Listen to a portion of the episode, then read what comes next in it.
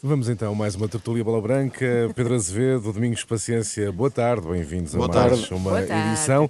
E começamos com, claro, com uma super bronca, uma super bronca no futebol europeu, porque os 12 clubes financeiramente mais poderosos eh, criaram a Superliga Europeia, enfim, uma espécie de elite do futebol eh, eh, europeu e a UEFA já veio dizer que irá punir todos os clubes e jogadores que participarem nessa competição que estará agendada já para o próximo mês de eh, agosto. Domingos, será uma competição que deverá mesmo avançar se se concretizar? O que é que isto pode representar para o futebol europeu, europeu e mundial? Não é? Sérgio, eu espero que realmente isso não se concretize. E a UEFA está bem atenta e já reagiu e até anunciou o novo formato da, da Liga dos Campeões. Mas a verdade é que pode estar aqui a, a separação do futebol. Se realmente se concretizar a Superliga Europeia eh, e estes clubes que falaste bem, o Milão, o Arsenal, o Barcelona, Inter de Milão, são quem estão a tentar fundar esta Superliga mas é, no fundo é a divisão entre o futebol dos ricos e o futebol dos pobres, na minha opinião. E como disse o presidente da UEFA há pouco tempo atrás, e a, a ganância de alguns clubes. Eu acho que isto não, não tem cabimento nenhum. Tudo isto é a pensar no negócio e não na paixão dos adeptos pelo futebol. Esta liga, como eu disse, pode dividir o futebol na Europa com o estrangulamento e o crescimento e até o desenvolvimento dos países com menor poder financeiro. E Portugal, até diria que Portugal corre o risco de não saber o que é um clube jogar a Superliga. Uh, portanto, acho que isto não, não façam isto ao futebol. E a UEFA está a apertar o cerco e bem com a criação desta Superliga, ao ponto de ameaçar que, que um jogador que participe nesta Superliga não poderá representar Mas- o seu país nas competições da Essa UEFA. ameaça será para valer nes- neste sentido, Domingos. Eh, um- os- esses clubes são liderados por, eh, enfim, por empresários norte-americanos do Médio Oriente que estão efetivamente interessados no dinheiro. Uma ameaça do género, vocês agora não participam nas nossas competições, nem podem participar nas competições eh, internas eh, nacionais, mas se a Superliga der mais dinheiro, eles eventualmente até agradecem ou não? Mas é, é- é- a verdade é essa, isto é a ganância. Eh, Pode haver muitos clubes que vejam aqui uma forma de ganhar ainda mais dinheiro, mas como disseste bem, isto hoje em dia o futebol é universal e tem muitos, muita gente poderosa que, que quer entrar no futebol e quer investir no futebol e já andam a investir, mas isto pode fazer uma divisão muito grande, uma decalagem muito grande entre os, os, os que têm poder e os que não têm poder. Por isso é que eu digo, há uns que vão conseguir manter-se nesse patamar, mas nunca vai permitir que outros cres- cresçam e apareçam. Portanto, eu acho que isto é um estrangulamento que, que- fazem ao futebol. Anuncia-se, Pedro, Pedro Azevedo, eh, anuncia-se o, o fim do futebol tal como o conhecemos, mas também te faço esta pergunta. Aquilo que pretendem estes, estes clubes financeiramente poderosos, porque tradição é outra coisa. Eh, há muitos clubes aqui, que estão aqui envolvidos que nunca ganharam uma, uma, uma taça dos campeões ou uma liga dos campeões. Eh, mas isto que eles pretendem fazer, no, no fundo, não é um pouco antecipar aquilo que a UEFA está a tentar fazer já há alguns anos. Não, aquilo que estão a tentar fazer é um fechamento eh, de- do futebol eh, para a elite do futebol eh, e acho que. Bem, eu devo dizer-te que não acredito. Eu não acredito nesta Não Superliga. acreditas? Eu não acredito na É concretização apenas desta pressão para que, para que os clubes possam ter mais dinheiro por parte da UEFA? É, A partir do momento em que a UEFA está contra, em que a UEFA ameaça banir clubes, banir jogadores, que a FIFA também se opõe, eu não acredito em provas marginais. Eh, Isto seria uma prova marginal. Isto é um banco norte-americano, eh, o- JP Morgan, eh, que, que está disposto a financiar de forma milionária ou bilionária esta competição. Estes 12 clubes estão entusiasmados com, com estes valores que lhes estão a ser colocados em cima da mesa, só que isto não é assim. Há regras. Estes jogos terão de ser realizados na Europa e, e quem superintende o futebol na Europa é a UEFA. Mas eu, mas eu insisto neste ponto, Pedro. Eh, aos investidores norte-americanos, aos investidores eh, do Médio Oriente, interessa-lhes o dinheiro. Eh, podem criar uma, enfim, permite-me a expressão, um estado futebolístico à parte. Pois, mas futebol Ignorar completamente as regras da UEFA e sair da UEFA. não Podem vão poder fazer não? isso, Não? porque o, o futebol é praticado por jogadores e os jogadores pertencem a clubes e depois estes, estes, estas empresas eh, detêm os clubes, mas os jogadores podem recusar-se a jogar e penso que passará muito por aí. O Bruno Fernandes, que joga no Manchester Sim. United, que é um destes 12 clubes, eh, hoje eh, tem uma, uma declaração contrária eh, à criação desta Superliga Europeia. Portanto, por aqui se vê a clivagem eh, que está a ser criada. Eh, Eu, eu, como te disse há pouco, eu não acredito em provas marginais eh, fora da égide da, da UEFA. Eh, Para além de não acreditar, discordo. as competições europeias devem valorizar mérito desportivo, como tem acontecido Sim. até agora.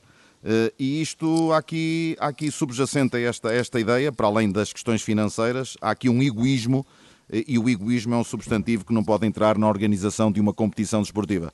E Portanto, até... eu acho que seria trágico para o futebol a realização que eu não acredito que se concretize de uma Superliga Europeia. E há que falar até do ponto de vista moral e ético numa altura em que todo o mundo e a Europa naturalmente atravessa uma crise eh, financeira. Os clubes muitos... devem preocupar-se, estes 12 clubes, em baixar os orçamentos e baixar uhum. os ordenados aos jogadores eh, porque pagam eh, ordenados astronómicos e depois Para... não resistem a estas tentações destas superligas com o dinheiro norte-americano. Acho que o plano estratégico do futebol devia passar por aqui. Para terminar rapidamente este ponto, Domingos, eh, o Pedro tocou aqui um ponto que é, que é a vontade dos jogadores. Eh, muito rapidamente, Domingos, acreditas que os jogadores poderão recusar esta Superliga? Poderão, poderão, porque, e como disse o Presidente da UEFA, e tem toda a lógica, eu acho que faz parte da realização pessoal de um jogador e, e o sonho de um jogador representar o seu país. E logo aí isso fica limitado e, portanto, eu acho que eh, muito bem eh, essa, esse condicionante que criou aos próprios jogadores e aos próprios clubes. Não? É? Muito bem. Mas depois, depois também haverá a questão legal, não é? Também depois é outra questão aqui que se coloca em, é, pelo meio. Se eles poderão mesmo recusar a, a, não, a, a jogar essa competição ou não, caso o clube assim entenda. Não sei. Agora até aqui, aqui lance só, deixo só no, no, ar a, questão, porque também não sei se eles poderão fazer isso assim de, de ânimo leve. Um, vamos avançar para, vamos avançando, para outra, crise, outra crise, Daniel. de, é? certeza, é? de certeza que há de ser um tema que, que vamos continuar a falar claro. nos próximos dias. Em relação uh, ao Benfica, o Benfica uh, somou esta, este fim de semana mais uma, uma derrota, desta vez frente ao Gil Vicente em casa, por 2-1 ou por 1-2. Um, será isto sinónimo que o Benfica está em crise? Terá JJ condições para continuar como técnico do Sport Lisboa Benfica, Domingos? O Benfica eh, corre o risco de não ganhar nenhuma competição, é verdade. Tem ainda a disputa da Taça de Portugal com o Sporting de Braga e todos sabemos que a aposta foi forte e o investimento foi grande. Agora, se Jesus tem condições para continuar, eu digo sim. Eu digo sim porque este ano ou esta época é normal e sai do poder de gestão e capacidades de um treinador para poder fazer o trabalho ao melhor nível. Nenhum treinador está preparado para uma pandemia e os vários condicionamentos que causou nos planteios não permitiu um trabalho com continuidade e de forma a consolidar as equipas. Vejam, vejam o que está a acontecer eh, nos principais campeonatos europeus com as grandes equipas, como o Liverpool e muitas outras. Agora, mudar no contexto que vive o futebol, venha quem vier, corre os mesmos riscos todos, que todos têm corrido. Eh, enquanto não passarmos esta fase, não vamos ter, e a verdade é esta, não vamos ter o melhor futebol, nem um nível de qualidade alto em função daquilo que estamos a viver. Pedro, até, quando é que achas que, ou até quando é que achas que Jorge Jesus conseguirá arranjar justificações para este má época do Benfica? É, começar por dizer que o contrato dele termina em 2022. Eu, acho que pelo seu passado e também pelas atenuantes que ele tem eh, explicado, há aqui algumas atenuantes, de facto há. A equipa é nova uh, e não resultou.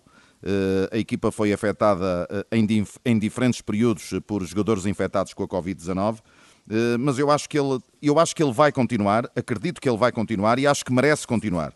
Eh, ele, quando foi apresentado em agosto, prometeu um Benfica a jogar o triplo, eh, mas provavelmente estará a jogar metade. Portanto, nesse aspecto falhou, no, na nota artística da equipa falhou, falhou esta primeira época, mas atenção, ainda tem a final da taça para disputar, ainda tem o segundo lugar que continua em aberto, e acredito que o cenário de mudança técnica do Benfica não se colocará nos próximos tempos no Benfica.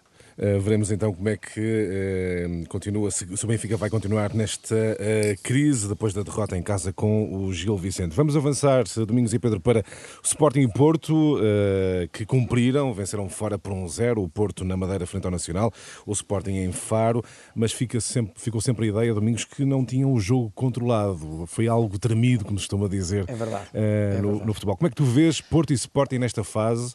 Uh, em que serão os dois que irão certamente lutar mais diretamente pelo título. Sim, tu disseste bem, foram dois jogos muito difíceis para o Porto e para o Sporting e a qualidade apresentada não foi muito alta, mas os pontos nesta altura valem ouro, uh, neste momento no campeonato.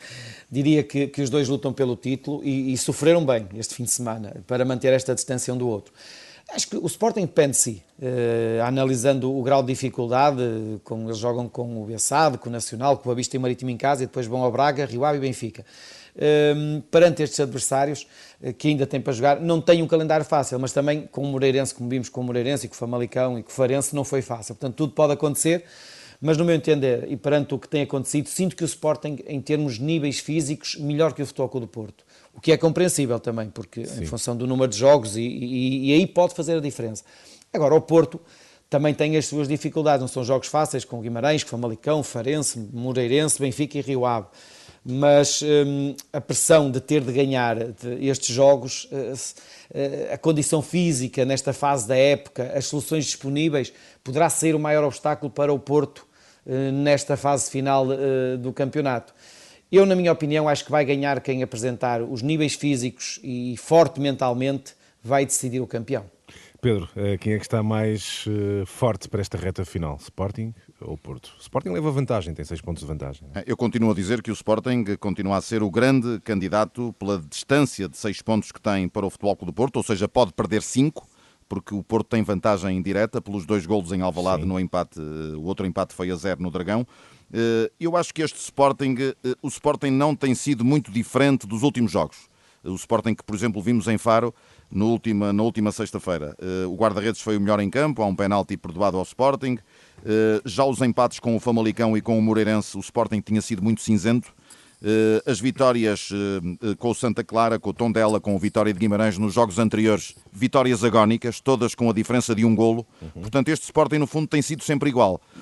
A dimensão física das equipas, eu concordo plenamente com o Domingos, vai ser, vai ser muito importante, pode ser determinante nesta reta final de campeonato. Eh, e penso que aqui. Eh, até, até, porque são 28 dias, Pedro, são desde o, desde o dia 21 até o 19 de maio, são 28 dias, 7 jogos onde, onde se vai decidir o campeonato. É, o, o campeonato termina de hoje a um mês. Uh, e por isso, de facto, vai haver esta, esta densidade vai manter-se, agora só com a Liga Portuguesa, e a dimensão física vai ser muito relevante uh, nas, nas duas O Sporting equipas. leva vantagem nesse capítulo. O Sporting tem vantagem porque tem menos jogos do que Exato. o Futebol Clube do Porto, ou seja, a fatura física do Sporting é inferior à do Futebol Clube do Porto, que acaba, por exemplo, de, na semana passada de fazer três jogos em Exatamente. sete dias, dois dos quais na Liga dos Campeões. Estamos mesmo no final desta tertúlia, Daniel. Não sei se temos ainda tempo para um momento insólito uh, da jornada. Muito rapidamente. Uh, basicamente, esta semana, o momento insólito para mim foi, sem dúvida alguma, Ruben Amorim, uh, que castigado assistiu ao jogo da bancada. O que nos tempos que vivemos, basicamente convém dizer que ele estava, no fundo, sozinho da bancada, não é? A, assistir ao jogo. E, e, foi visto durante várias vezes ao, ao telefone uh, e a mandar mensagens lá para dentro do relevado. Uh, quando questionado sobre isto, uh, Ruben Amorim disse que, que não estava a dar indicações com a equipa técnica, a equipa técnica estava a tratar de assuntos pessoais. Uh, e quem nunca, não é? A quem é que isto nunca aconteceu? Estamos no emprego e estão-nos sempre a ligar, a dizer, olha, o que é que faço para o jantar e tal, não é? Talvez por isto também Jorge Jesus não esteja a conseguir ter os melhores resultados no Benfica, porque o telefone não para de tocar. possivelmente a tratar de assuntos pessoais. Domingos, muito, muito rapidamente, acreditas que uh, Ruben Amorim estava a, a, tratar de assuntos pessoais na bancada, ao telefone, a ver o Sporting a jogar? Muito rápido. É uma boa maneira de libertar a pressão e, e descontrair-me um pouco, porque realmente nenhum treinador àquela hora está a pensar no que vai comer. Está a pensar, em, está, está a pensar em amealhar três pontos que fazem muita falta nesta altura. Ou então estava a jogar aqueles jogos de telefone, é o Snake, estava a jogar o Snake. Olha, já agora, uh, e para terminar mesmo aqui, uh, uh, aliás, a tertúlia já acabou oficialmente, eu encerrei a tertúlia Bola Branca, ok? Ai, ditadora, Sónia. Mas, ah, pois é, tem que ser assim, com vocês tem que ser assim. Mas, Pedro Azevedo, há, há aqui uma boa notícia que temos que, que, partilhar, porque vamos cá ter Fernando Santos, não o meu pai, pronto, que também é Fernando Santos. E hoje estamos à espera. Mas, mas, mas vamos, ter, vamos ter o nosso selecionador entrevistado por ti e pelo Carlos Dias, não é? É Pedro? na próxima quarta-feira. Eh, esta é a semana em que ficam a faltar 50 dias para o início do Campeonato da Europa, em que Portugal irá defender o título conquistado em França em 2016 e Fernando Santos eh, vem à Renascença fazer revelações muito interessantes sobre eh, a presença de Portugal neste Campeonato da Europa. A não perder, quarta-feira. Pois, por isso mesmo é que eu quis falar do assunto, que isto é mesmo para não perder. Eu nesse dia, pelo simples não venho equipado. ok. Então, uma boa tarde a todos e até para, até a, para semana. a semana.